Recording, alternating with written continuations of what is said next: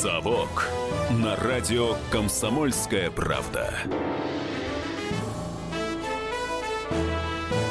Это программа «Совок», программа для тех, кто вырос в Советском Союзе, но ничего о нем не знает. В студии Иван Панкин, а также историк, политический журналист, основатель портала толкователь.ру Павел Пряников. Павел, привет. Здравствуйте. Я по традиции говорю, куда мы отправляемся, в смысле, в какой год. А сегодня можно очень просто сказать. Мы отправляемся в космос, да-да. Ну, конечно, под годом имеется в виду, или под вот этим вот выражением в космос, сразу, наверное, ну или многие из вас понимают, речь идет про 61 год, когда Гагарин первым э, совершил полет в космос. Ну и, соответственно, конечно, речь пойдет и про 65-й год, когда первый выход э, в открытый космос был совершен советским космонавтом Алексеем Леоновым. Это, я напомню, 65-й год. Конечно же, мы поговорим об истоках, то есть вспомним об идеях Циолковского, а это 1880-е годы, там целое десятилетие, и идеи Циолковского, это, конечно, э, такой прорыв, о котором Э, никто из ученых тогда даже не думал на самом деле. И они были сделаны именно нашим русским ученым. Вспомним и о космических лифтах Циолковского. Эту идею, кстати, до сих пор хотят реализовать, насколько я знаю, даже в Японии. До сих пор хотят э, вынашивать идею постройки вот этих космических лифтов. Да-да, они вот именно на лифты и похожи.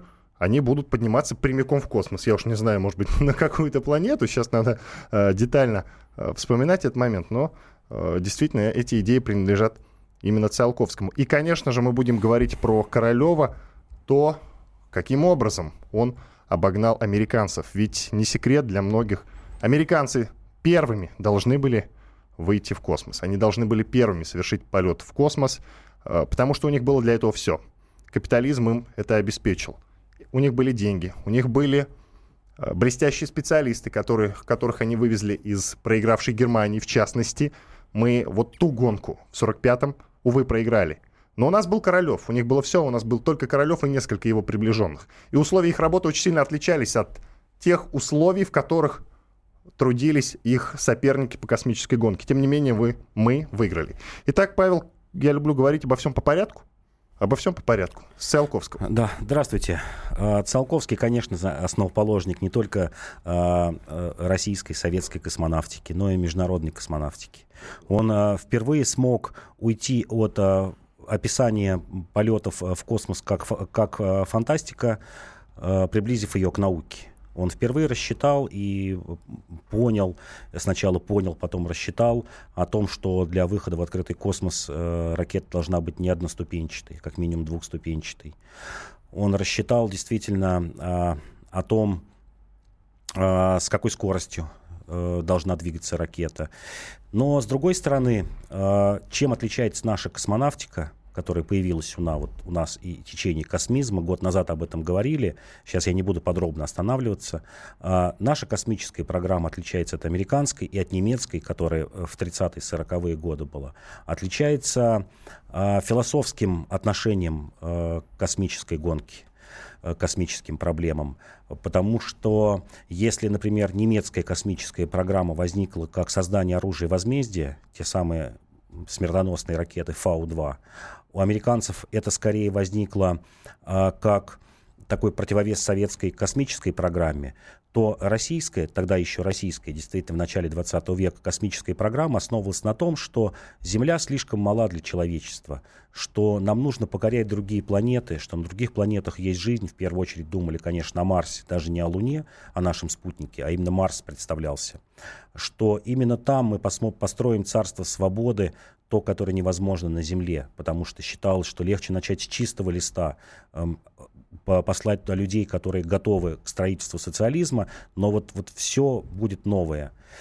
И вот эта программа, она и толкала, давала, придавала силы, я бы сказал. Потому что все мы знаем, если мы сейчас перескочим на 30-40 лет вперед, что было с тем же королем в ГУЛАГе и со многими какими-то другими нашими изобретателями. Но вот эта вот мечта о том, что а, полет в космос даст новые возможности человечеству, что оно изменит самого человека, оно вот двигало этими людьми. Я напомню, что у нас историко-политическая программа. Мы, говоря о прошлом, всегда проводим параллель в настоящее, сравниваем. Сегодня у нас, друзья, к вам вот такой вопрос. Э, тогда, после войны, э, после начала холодной войны с Соединенными Штатами, конечно, был лозунг Хрущева «догнать и перегнать Америку». И был приоритет. Мы должны были обогнать их в космической гонке, потому что мы проиграли э, гонку в Германии, вот эту внутреннюю, за специалистами во время репараций. И мы бросили все силы на то, чтобы первыми выйти в космос. Э, а надо ли сейчас, друзья, как вы считаете, в наши дни – бросить все силы для полета на Марс, чтобы обогнать американцев. У них э, намеченная марсианская программа. Наверное, многие из вас слышали имя Илона Маска. Это известный американский предприниматель, который э, буквально через каких-то несколько лет, ну, может быть, 5-10 лет, собирается уже основать колонию на Марсе. Шутка ли? Так вот, надо ли нам сейчас обогнать американцев в марсианской гонке? Наш студийный номер телефона 8 800 200 ровно 9702 или пишите в WhatsApp плюс 7 967 200 ровно 9702. Будем принимать ваши звонки, спрашивать. Кстати, нам уже пишет Вячеслав. У нас был не только Королев, но и тысяча других высококлассных специалистов с великолепной подготовкой и фундаментальными знаниями. Один Королев не смог бы вывести человека в космос. Павел, почему не смог бы? У него а... были очень ограниченные ресурсы. Я, вот наш читатель действительно прав. Это целая плеяда э, российских и советских инженеров. Когда мы говорим о, о Королеве, мы постоянно забываем, ну, мы, я имею в виду вот в широкой публике, о его ближайшем соратнике Тихонравове. Это как раз ученый, э, я бы так сказал, проектировщик. Вот Королев, он был гениальный менеджер, а вот Тихонравов, он был гениальный ученый. Это ученик Циолковского, это вот та самая цепочка, которая не прерывалась. А, человек переписываться начал, а, ну, чтобы было понятно, 1900 года рождения Тихонравов, закончил классическую гимназию, поработал в советских судах, судах, я имею в виду суд, тот, который судит, и вот неожиданно ушел а, в, космич... в авиационную отрасль в 20-е годы и начал первые расчеты космических ракетных программ. И в, с начала 30-х, вот последние годы жизни, переписывался много с Циолковским. В 1934 году с ним встретился. Э, еще раз несколько раз встречался. И перенял от него, наверное, я бы сказал, заразился от, от Циолковского именно вот этой вот философской проблемой космоса. Э, ему больше повезло, чем Королеву. Он не попал в ГУЛАГ, он действительно работал над большим количеством авиационных э, проблем, э, состоял в группе, которая проектировала «Катюши». Это первые реактивные снаряды. Это то, что заложило потом основы нашей космической промышленности. А, и после благополучного запуска в 1961 году Юрия Алексеевича Гагарина человек вот сам отстранился, хотя был такой еще не старый, 61 год, напомню, 900 -го года рождения, и занялся проектированием э, спутников. И очень многие говорят, что вот именно уход Тихонравова от Королева, он не то что ушел, ну так немножко в сторону. Он не позволил состояться лунной программе. Она же тогда разрабатывалась, лунная программа, после запуска первого человека в космос. А, Королев сразу э, принялся за эту программу, и мы могли бы быть первыми на Луне. А вот Тихонравова я назвал. Конечно, Цандер, э, один из величайших наших тоже проектировщиков, инженеров. Ну и там целая череда. Иван Граве, который вот создатель «Катюши», реактивных снарядов. Вот целая череда э, ученых, проектировщиков 20-30-х годов, которые заложили э, нашу космическую программу. Но Королев был гениальный менеджер, который смог собрать вот в кулак все эти силы, а главное доказать начальству. Я вот сейчас еще раз напомню о Тихон, Тихонравове. Э, ему же не удалось э, в 40-е годы переубедить э, Сталина и его ближайшее окружение, что надо заниматься космической программой вот прямо сейчас, 45-46 год. А вот Королеву в конце 40-х удалось. Ты и наш слушатель по имени Вячеслав меня поправили, сказали, что были тысячи других высококлассных специалистов. Тысячи не было. Ну, было тысячи несколько. не было, не было, да. Было не несколько. Было. Десятков. Классных, да, может быть, да, там несколько десятков высококлассных действительно специалистов, которые э, сделали космос ближе для Советского Союза. С этим я соглашусь. Насчет тысячи не соглашусь. Да, тысячи, Это неправда. Да, неправда, да. Uh, у нас не могло быть после войны таких ресурсов. Ну, да. Ну, просто не Даже могло. у американцев не было тысяч. Даже у американцев не было таких ресурсов. Действительно. Я напоминаю, друзья, вопрос к аудитории. Надо ли нам сейчас бросить все силы для полета на Марс, чтобы обогнать американцев? у них намеченная марсианская программа 8 800 200 ровно 9702. Уходим на перерыв. Через две минуты возвращаемся в эфир.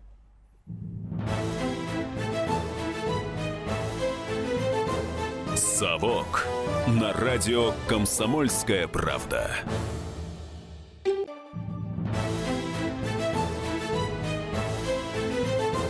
«Совок» на радио «Комсомольская правда». Продолжаем говорить про освоение космоса, о том, как космос стал советским, советским, о том, как мы сумели в невероятной борьбе, в невероятной космической гонке обогнать американцев. В студии Иван Панкин, а также историк, политический журналист, основатель портала толкователь.ру Павел Пряников. Вот вместе с ним мы об этом, обо всем вам сегодня рассказываем. Я напоминаю, вопрос к аудитории, надо ли сейчас бросить все силы для полета на Марс. А, напомню, в связи с чем я задаю этот вопрос. Дело в том, что, конечно же, сейчас, как и тогда, э, в 1961 году, нам нужно обогнать американцев. Это очень важно сейчас, потому что холодная война разгорается с новой силой. Давайте забудем, пожалуйста, о том, что избрали Трампа. Не будем строить никаких иллюзий в этой связи. Так вот, друзья, у них намечена американская программа. Там есть товарищ Илон Маск, у ко- который обещает к такому-то году, через там, несколько лет, уже э, сделать колонию, основать колонию на Марсе. Надо ли нам бросить силы, чтобы э, обогнать его? 8 800 200 ровно 9702 наш студийный номер телефона, либо пишите в WhatsApp плюс 7 967 200 ровно 9702. Сергей дозвонился. Здравствуйте. Добрый вечер. Вы Слушаем знаете, вас. Мне кажется, э, добрый вечер. Мне кажется, нам все-таки надо сконцентрироваться на решении более практичных э, вопросов. Это и ракета-носители, и достроить космодром Восточный. Э, освоение Марса это более фантастичная, по-моему, идея, чем реальная. Угу, спасибо. А, спасибо большое, что позвонили. Павел, а вот ты что скажешь? Я традиционно задаю тебе вопрос, а... правда, делаю это к концу программы, но мне сейчас хочется да. пораньше услышать твое мнение. Не, я полностью за то, чтобы марсианская программа а, не то что появилась, а возобновилась. Она была, эта программа, и лунная программа, и марсианская. И когда мы говорим о том, что вот надо экономить средства, забывает всегда о том, что космос а, толкает нашу науку вперед во многие отрасли науки, начиная, там, не знаю, с каких-то новых сплавов и заканчивая электроникой, и уж там тем более какими-то э, физическими или математическими расчетами. А, эта отрасль дает а, огромный эффект, отложенный эффект, который, возможно, только через десятилетия будет востребован обычной промышленностью. Но, тем не менее, это даже не просто символ. Мы воспринимаем, что это символ могущества страны. Это действительно так что считанное количество стран имеет свои космические программы. Но это еще и символ э, развитости науки. Э, это страна, которая может э, заниматься сложными э, системами научными. Это электроника, физика, математика, э, металлы, двигатели и тому подобное. Эту страну уважают, эту страну боятся. Я имею в виду то, ту страну, которая впереди планеты всей. Кстати, к слову, звучит это выражение. Действительно, а разве было лучше или проще тогда, в конце 50-х? Ну нет. Страна была в худшем экономическом положении, в худшем моральном положении, что уж там говорить. Однако сделали ставку и выиграли. И имя Гагарина до сих пор толкает наш русский патриотизм. Посмотрите, где-нибудь в глубинке, я уверен, вы наткнетесь на надпись на заборе или даже на доме. А, Гагарин, Юра, мы все про... И там матерное слово. Uh-huh. Имеется в виду, что мы э, мы тормозим, мы не идем вперед. Это очень важно. Если действительно мы окажемся первыми на Марсе, возможно, конечно, я э, что-то идеализирую сейчас, может быть, в каком-то смысле неверно мыслю, может быть, действительно э, нужно тратить деньги на что-то другое. Но если мы сделаем этот шаг и опередим в этой гонке американцев, мы уж точно не проиграем от этого.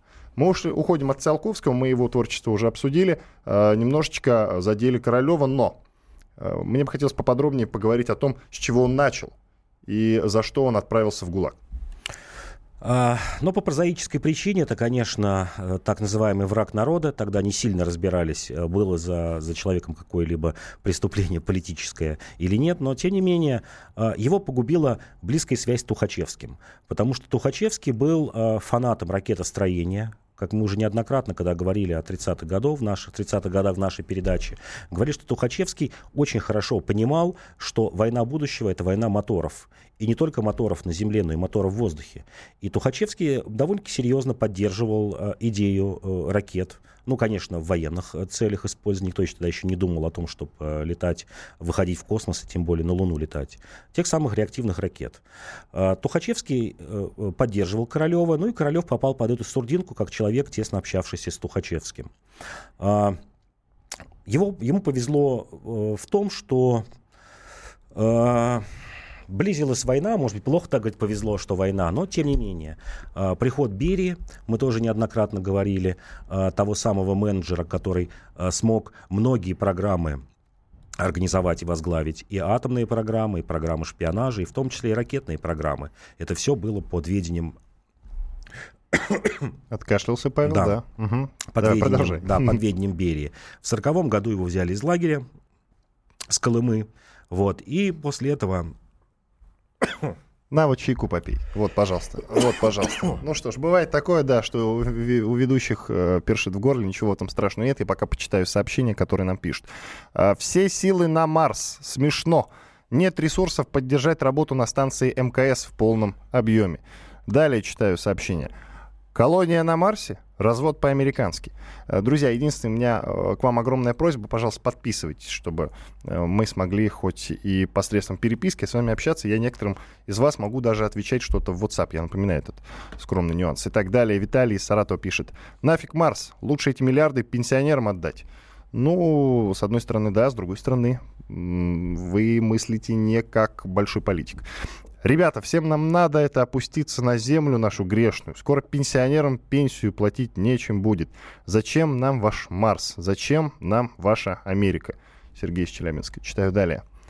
Если вложить все средства страны до копейки и пенсионеров, и инвалидов, то уже завтра будем не только первыми на Марсе, всем на зло, но даже будем там жить.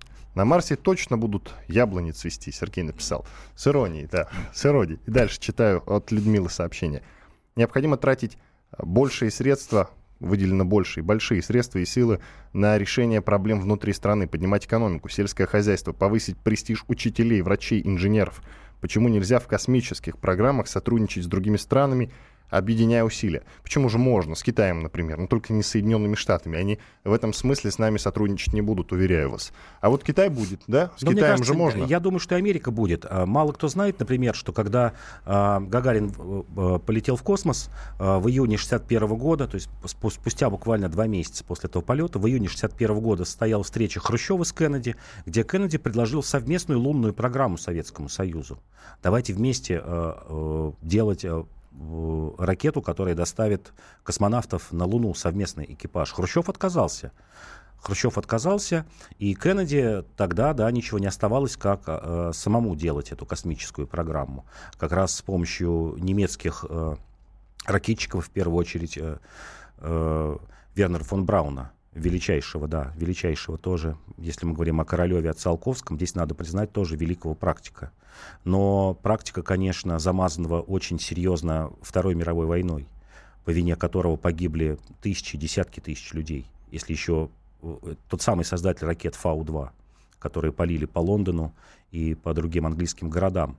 И если когда э, говорят о том, что вот в самом Лондоне от ракет Фау-2 погибло всего лишь около двух тысяч человек, ну, как говорят, не очень много, да, здесь надо вспоминать, что целый концлагерь работал на лаборатории фон Брауна, и там погибли десятки тысяч людей которые знаменитых этих каменоломнях и шахтах.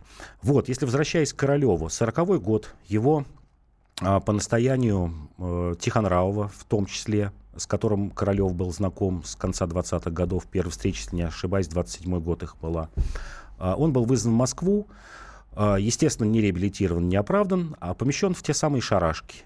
Это такие закрытые НИИ, которые занимались разработкой а, важных для государства программ. В 1945 году, да, он был полностью реабилитирован. Более того, был послан в 1945 году в составе большой делегации, как мы в предыдущей программе говорили, которая занималась наследством нацистской Германии в области науки. Ему было присвоено звание подполковник. Вот в этой форме он пытался добыть какие-то немецкие секреты по ракетостроению. И здесь, вот то, что ты правильно сказал, нам действительно не повезло, в отличие от, от Америки. Америка смогла, если мы в прошлый раз говорили про атомное оружие, где нам примерно в соотношении, ну, наверное, 30 на 70, 30 процентов а, немецкой программы осталось нам, 70 американцам, то здесь, наверное, 10 к 90. Одна десятая часть немецкой ракетной программы досталась Советскому Союзу. В студии Иван Панкин, а также Павел Пряников, историк, политический журналист, основатель портала толкователь.ру. Мы говорим об освоении Советским Союзом космоса. Вернемся буквально через 4 минуты после рекламы и хороших новостей. Оставайтесь на радио «Комсомольская правда». «Совок» на радио «Комсомольская правда».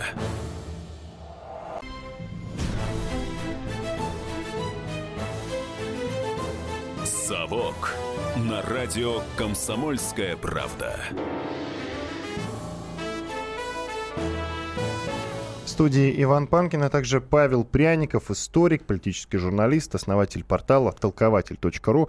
Мы говорим об освоении космоса. Мы, кстати, сейчас вас, друзья, будем очень сильно удивлять. Дело в том, что на Марс, о котором я э, говорю на протяжении вот уже получаса, собирался отправиться еще Сталин. Ну, в смысле, не сам, конечно. Э, он собирался туда отправить некую космическую экспедицию. Сейчас об этом будем говорить подробнее. Павел нам это расскажет. Это очень интересная история. Кстати, друзья, на самом деле коммунистов на Марсе собирались вербовать. Шутка ли? Это правда. А вопрос к аудитории. Надо ли сейчас бросить все силы для полета на Марс, чтобы обогнать американцев? У них, я напоминаю, намеченная марсианская программа. Они через несколько лет собираются уже основать там колонию. Есть такой товарищ Илон Маск, и он э, сердечно пообещал, что это сбудется. Наш студийный номер телефона 8 800 200 ровно 9702. Либо пишите в WhatsApp плюс 7 967 200 ровно 9702. Кстати, вопрос, почему я э, спрашиваю вас об этом? Да потому что нас это действительно очень сильно подтолкнет. Э, во всех смыслах. И в идеологическом, э, в частности. И это будет большой взлет патриотизма, которого, увы, сейчас нам очень и очень не хватает, и который нам очень и очень нужен. А после Крыма э, вот такой вот идеологически мощной волны пока что не предвидится. Нам нужно что-то еще. И полет на Марс, кстати, вполне логичная мысль и очень интересная. Ну, хотя я и не без э, скип скепсиса на нее смотрю, конечно же. До нас дозвонился Владимир. Здравствуйте. Здравствуй, Иван. Здравствуйте. Ну, вот. Первое, то, что вы сказали абсолютно верно. Это один момент. И второй момент, и философскую э, космическую идею 20 века э, нужно продолжать прорываться в, в космос. Ну, вот. Это, она, она помогла нам Гагарина запустить, а, а здесь совместно, э, ну, может быть, с Китаем, с Индией, еще с кем-то, мы сможем достигнуть, если поставить цель – ну, вот, а цель мне необходима, и что 20 век, и 21 это продолжение. Ну и надо, чтобы, ну, может, мы, а может быть, китайцы. Китайцам, кстати, тоже марсианскую гонку отдавать не следует. Спасибо вам большое, что позвонили. Вот китайцам кому-кому лучше не уступать. Уж лучше американцам в этом смысле Ну, китайцы уступить. далеко. Далеко все же на несколько десятилетий отстают и от, и от нас, от американцев. Вот, по своим ты а, знаешь, недооценивать китайцев никогда не надо. Недооценивать не надо, но пока, пока это факт. Итак, 8 800 200 ровно 9702 наш студийный номер телефона, WhatsApp плюс 7 967 200 ровно 9702. Павел, теперь про идею Сталина вербовать э, коммунистов, вербовать электорат на Марсе. Пожалуйста, поподробнее, с чего эта идея вообще началась, кто донес ее до Сталина и почему Сталин в это поверил? Ну, Сталин увлекался фантастикой. Кстати, Ленин любил э, фантастику. Сталин тоже. У него был такой любимый писатель. Сейчас о нем почти уже никто не знает, как Степан Кургузов.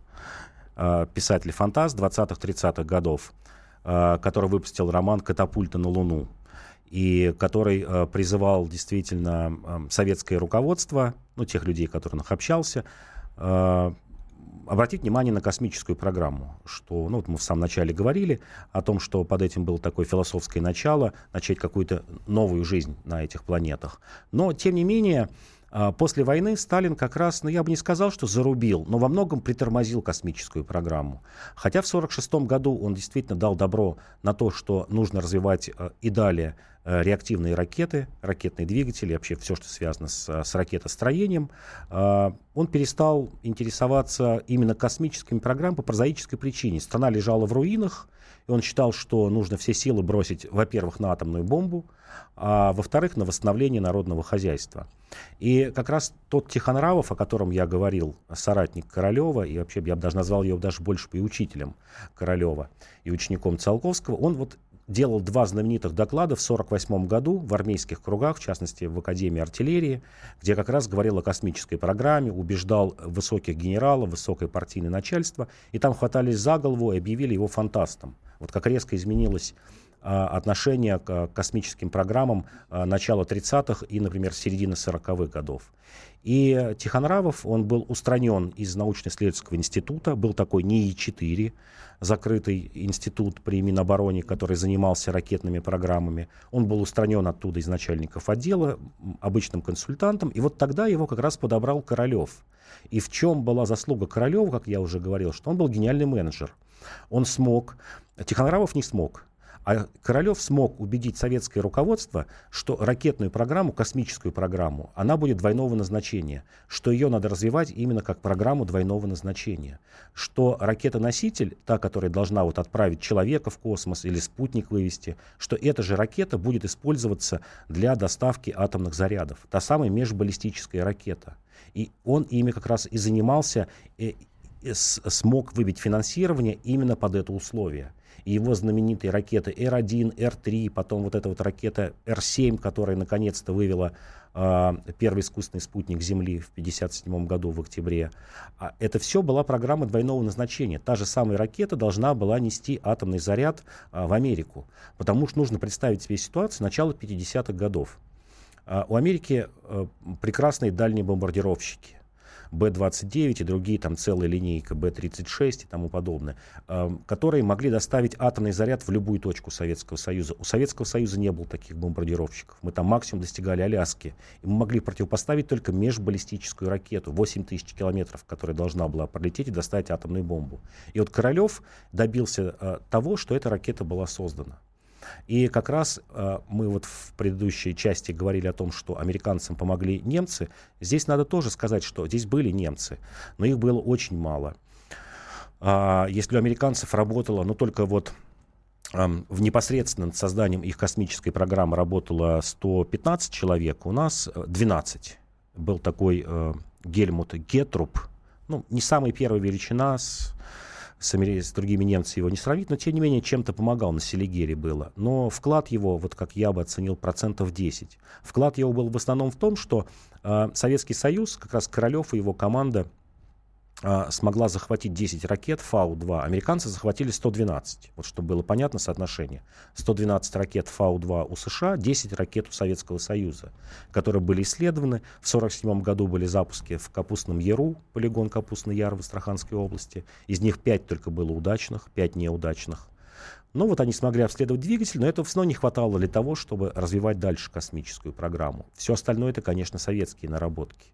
И здесь даже было очень мало, если в атомной бомбе действительно был атомный шпионаж, мы какие-то секреты узнавали у американцев, то э, вот ракетная программа это то, чем может действительно гордиться Советский Союз, как своей аутентичной программой. То есть, наверное, американцам надо было выкрадывать те секреты, которые были у Советского Союза в ракетостроении. Я сейчас расскажу о 10 космических достижений Советского Союза, о которых на самом деле немногие знают, ну или позабыли. Для начала это первый облет Луны. Ну, кроме Гагарина, кроме Леонова, это уже вот 10 совершенно других историй э, в том, в чем те же американцы нам проиграли. А американцы только высадились на Луну.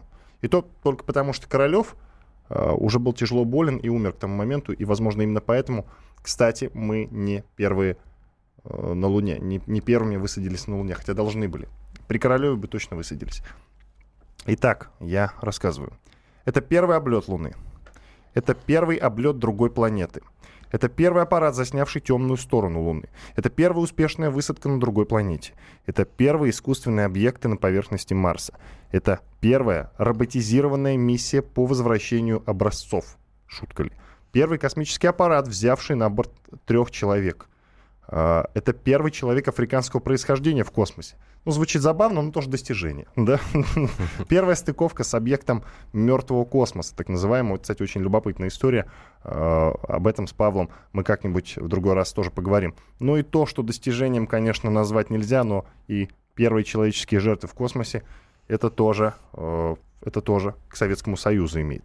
Потому что именно 30 июня 1971 года Советский Союз с нетерпением ожидал возвращения трех космонавтов с первой в мире, с первой в мире космической станции э, спустя 23 дня, проведенных на орбите. Но когда капсула приземлилась, из нее не донеслось ни звука. Открыв люк, э, там были обнаружены три космонавта уже мертвыми. Они сумели открыть клапан, его заклинило, и они задохнулись. Ну вот так сложилось. Что ж, такие истории бывают. Мне любопытно, Павел, смотри, а как американцы реагировали на успехи Советского Союза в космосе?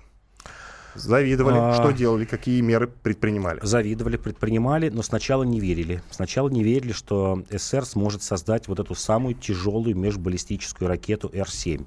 Вообще вот надо о ней совсем кратко сказать, что первый ее запуск, конечно, был не с искусственным спутником Земли. Он произошел 24 августа 1957 года, когда эта ракета долетела на Камчатку. И потом в сентябре 1957 года уже присутствовал при этом Хрущев при этом запуске. Королев его смог убедить. Кстати, они очень поздно познакомились с Хрущевым в 1956 году только а, когда Хрущев поверил в космическую программу, то есть буквально вот полтора года. А, американцы не верили, не верили тому, что Советский Союз сможет э, быть первым в космосе. Но американцы у них тоже была задержка э, с 51 по 54 год, когда было сокращено финансирование их программы «Юпитер-2», вот этой тяжелой ракеты. Потому что в разгул маккартизма, вот мы все помним, да, когда должна была начаться атомная война, и многие на это делали ставку операции «Дропшот» и уничтожение советских городов. А многие считали, что ну для чего ракеты? Мы сейчас поднимем 300 бомбардировщиков, из них 200 долетит, 100 собьют Советский Союз, закидаем атомными бомбами и достаточно будет. То есть ракеты будут не нужны. И вот примерно три года э, те, которых не хватило американцам, вот у них властвовала эта идея о том, что они отложили в сторону создание этой тяжелой межбаллистической ракеты, и именно в этом проиграли. Это раз. А второе, они не понимали э, важность, э, я бы сказал, важность космической э, программы в экономическом смысле. Э, если СССР с самого начала, если вот мы говорим, Королев э, двойного назначения ракету сделал, в 1957 году он смог убедить, что Э, в самом начале 1957 года, что космос можно использовать э, с выгодной экономической точки зрения. Э, в том числе, это понятно, в первую очередь, это связь и метеорология. Американцы тоже не верили, думали, ну зачем это все нужно? Ну давайте создавать, как Советский Союз, ракету для доставки атомных зарядов, и на этом достаточно будет. То есть здесь все время Советский Союз был на шаг, а то и на два шага впереди э, Америки. С космической, с лунной программой, да, я согласен, что смерть Королева, ну и внутренние интриги какие-то. Там у него был конфликт э, со второй конструкторской группой, Челомей, Глушко, которые занимались ну, так, таким альтернативным созданием э, двигателей, которые должны были доставить на Луну. То есть целый ряд факторов сложился. Иван Панкин, Павел Пряников, историк, политический журналист, основатель портала толкователь.ру в студии радио «Комсомольская правда». Это прямой эфир. Мы сейчас сделаем двухминутный перерыв. После этого вернемся к финальной части нашей сегодняшней программы об освоении Советского Союза, об освоении Советским Союзом космоса. Почему космос стал советским и как? Через две минуты возвращаемся в эфир.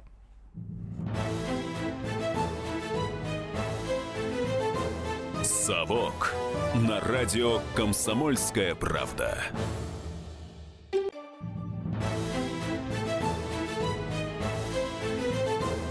Совок на радио «Комсомольская правда».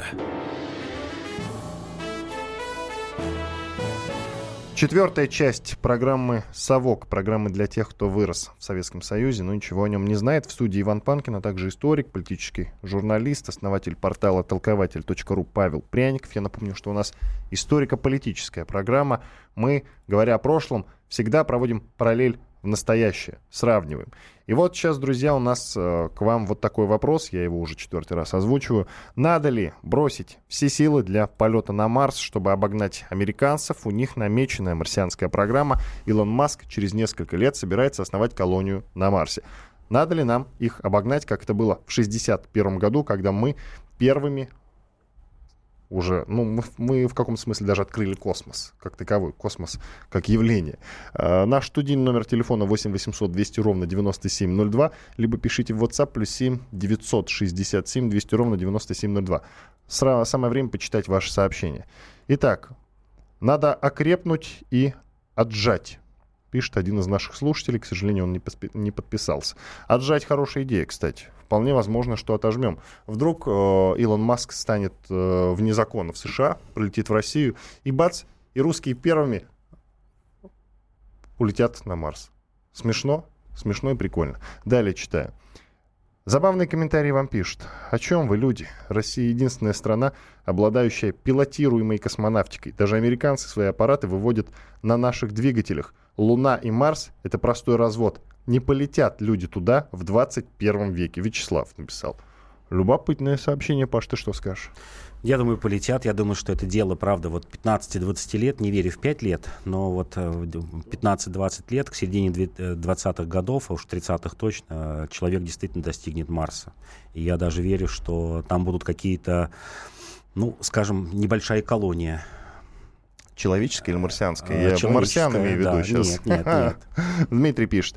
Не вижу никаких причин не вкладываться в космос. В любом случае, когда-нибудь мы покинем эту планету. Да и сам космос — это огромный трамплин открытия технологий.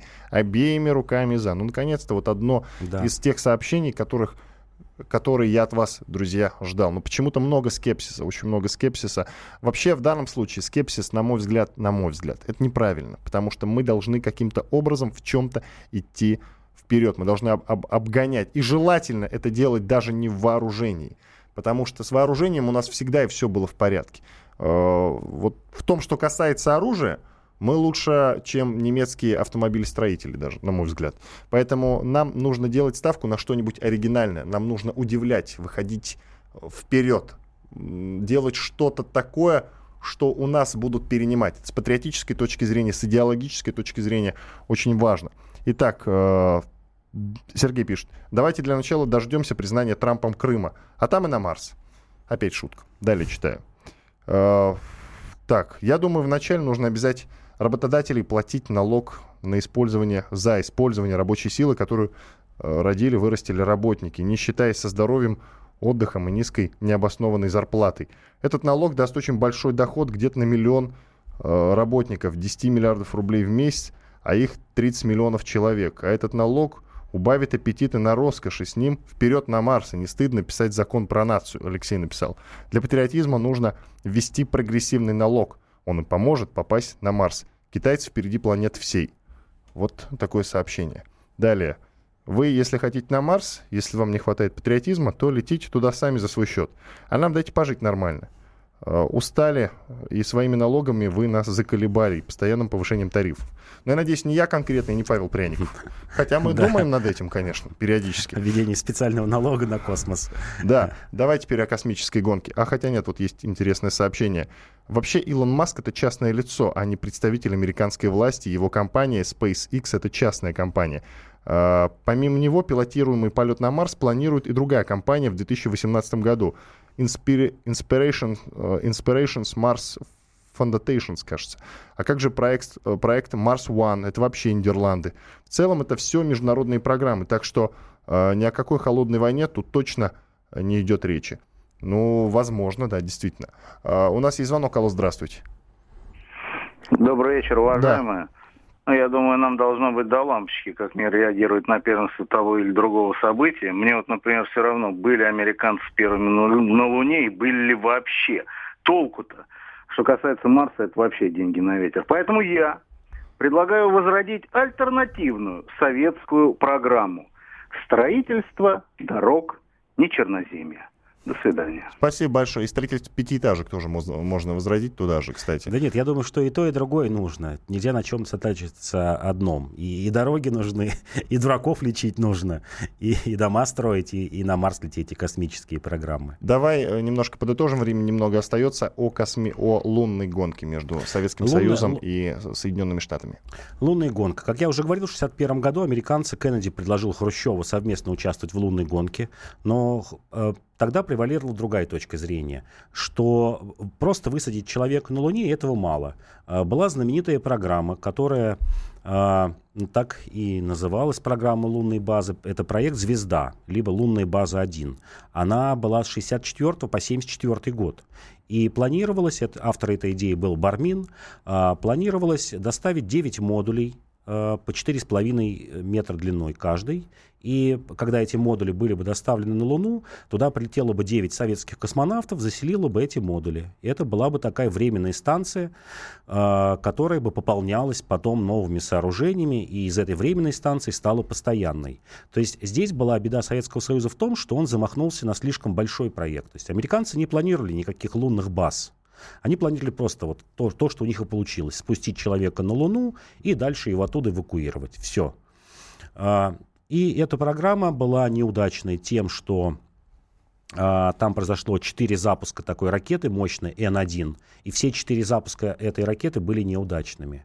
И когда уже э, при Брежневе увидели результаты этой лунной программы, о том, что она поглощает много денег, и вообще, ну и зачем нам соревноваться с американцами, давайте думать о чем-то другом. И о чем-то другом действительно думали. Это, вот, на мой взгляд, э, второе крупное достижение, и, наверное, третье, да, после первого искусственного спутника Земли, э, Гагарина полет, это, конечно, обитаемая станция э, «Мир».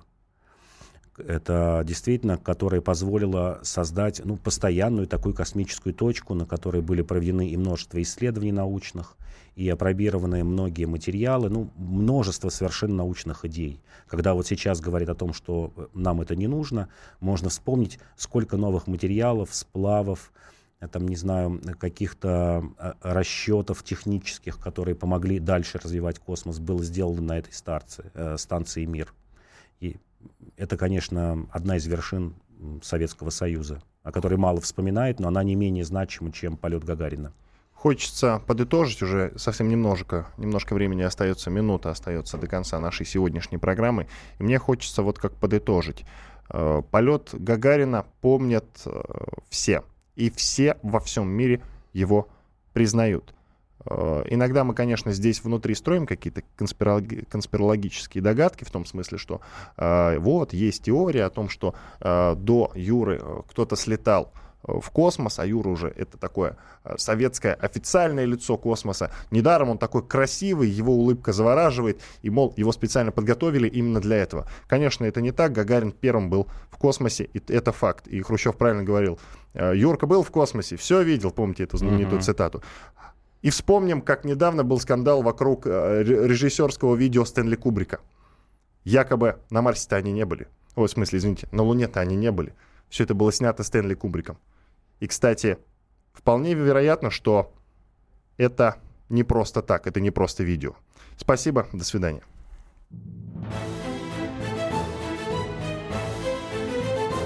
Совок на радио «Комсомольская правда». Цитата